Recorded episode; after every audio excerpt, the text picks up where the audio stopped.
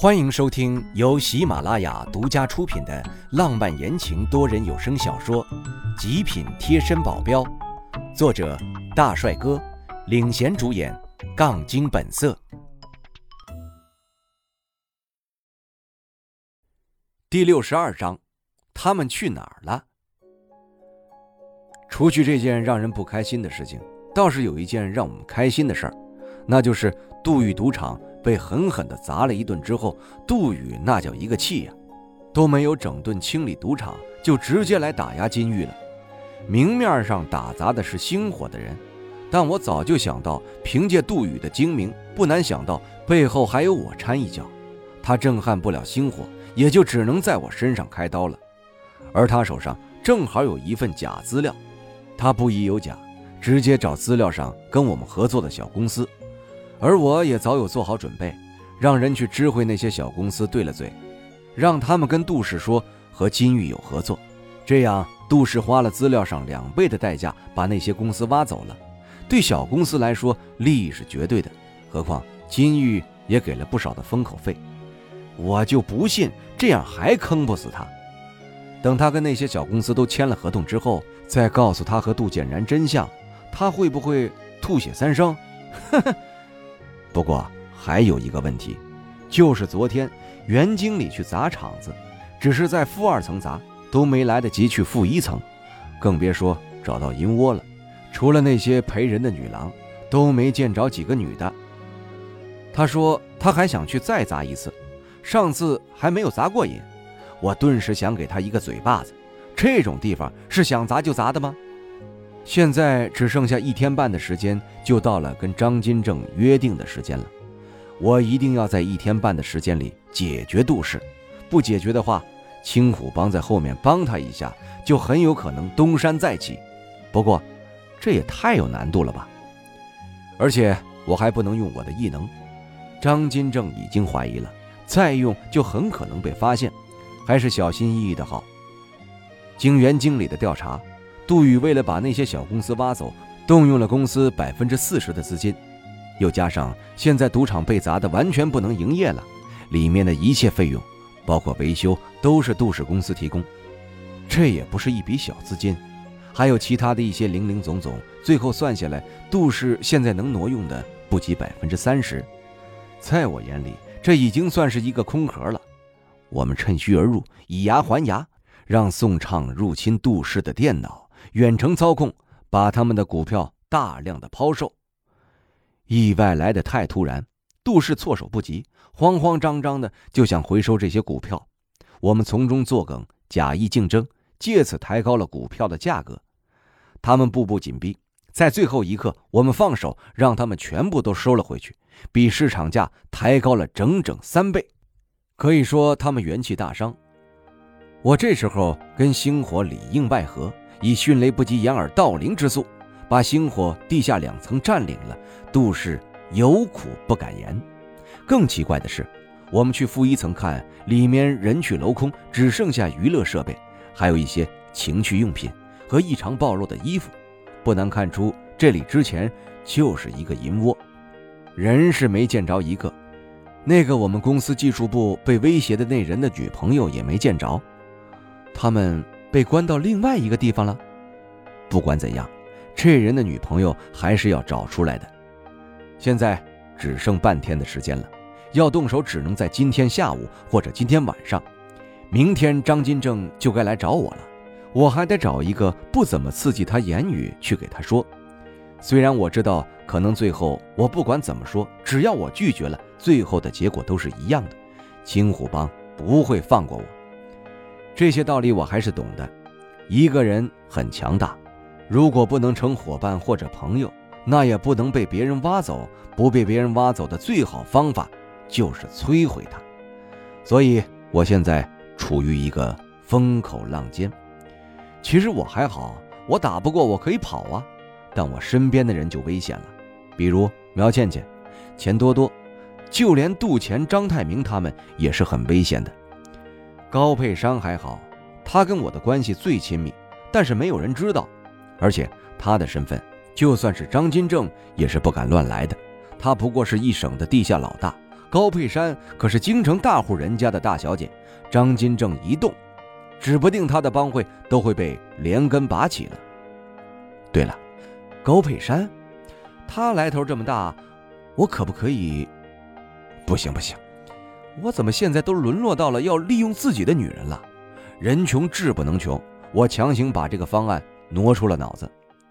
现在可合作对象的只有星火了。下午我又去了趟星火，现在星火下面是我地盘，空在那里，我也没有让人去打理。现在打理的话，杜宇八成会动手直接来砸。反正我也不急于一时，我直接进了袁经理的办公室。这次没看见高佩珊，有点失落，疑惑地问袁经理：“他去哪儿了？”那个小祖宗总算被我送回去了。我有一种他心里的大石头落下去的感觉，可我的大石头起来了。我愣道：“他回去了？回哪儿啊？”“当然是回京城啊！这次事态变严重了。你也知道，他喜欢杜宇那小子。其实杜宇跟高家有一点点的关系，所以老爷没有反对大小姐跟杜宇的事情。没想到……”杜宇勾结黑社会的人，老爷知道后勃然大怒，叫了好几次让大小姐回去，大小姐就是不回去。这次差点老爷亲自出动了，大小姐总算是回去了，我也放心了。大小姐要是在江市出点什么意外，我这还真不好办。杜宇和高家还有点关系，我心里有点后怕了，怕是这个关系不浅吧？袁经理应该没有说明。要不然高家怎么会把这个宝贝女儿同意交给杜宇？还好最开始对杜宇没有什么大动作，要不然火星分分钟就灭了我。这次高佩珊回去，不知道什么时候能见到了。不过这样也好，希望他能淡忘对杜宇的感情，这样我才有机会呀。不想这些了，还是干正事儿吧。我严肃起来问道：“袁经理，现在有什么打算吗？”他忽然愤恨起来，用力地捶了下桌子。这个杜宇，居然还想对付星火！什么？对付星火？他点了点头。明面上他对星火没做什么，但是私下偷偷的做了些见不得人的事情。不可能啊！现在的杜家要想对付金宇，都不敢轻举妄动了，哪里还有精力去理会星火？确定是杜宇？除了他，还能有谁？他手中紧紧抓着一支笔，太过用力，笔被他啪的一下弄碎了。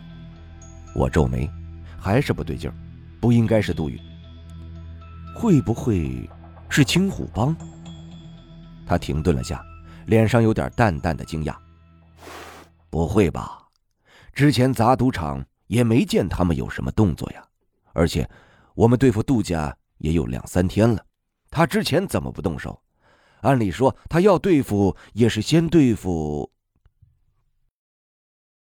他没说完，但话里的意思已经很明显了，要对付也是先对付金玉。我总不能跟他说张金正想让我加入青虎帮吧？这件事坚决不能说。搞商业啊，不说全部，但绝大多数都是看重利益，没有绝对的朋友，只有绝对的利益。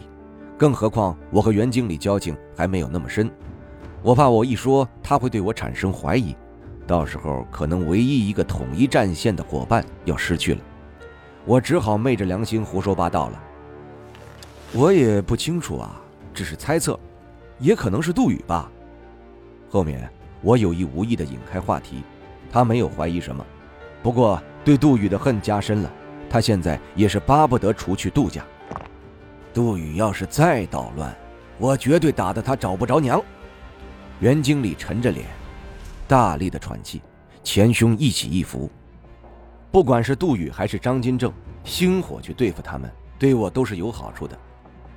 好，回到公司还没一小会儿，我的办公室被人猛地一下推开了，一个人踉踉跄跄的跑进来，上气不接下气。等他站稳，我看清。这不是那个技术部的女朋友被抓的那个人吗？我皱眉问道：“你怎么了？”咚的一声，他跪在办公桌前。董事长，求求你，求求你，救救我女朋友吧！什么意思？把话说清楚。他眼泪飙出来，鼻涕也随着他的大幅度的动作挂在了他的鼻子下，一甩一甩的，好恶心。董事长，刚刚他打电话给我了，他跟我说，杜宇把他送给了一个叫张金正的人，现在就在那个人的公寓里，求求你救救他，我没有别的办法了，我只能来求你了。他女朋友被送给了张金正，怎么回事？张金正的样子不像是好女色呀，杜宇怎么会这样做？我先稳住他的情绪。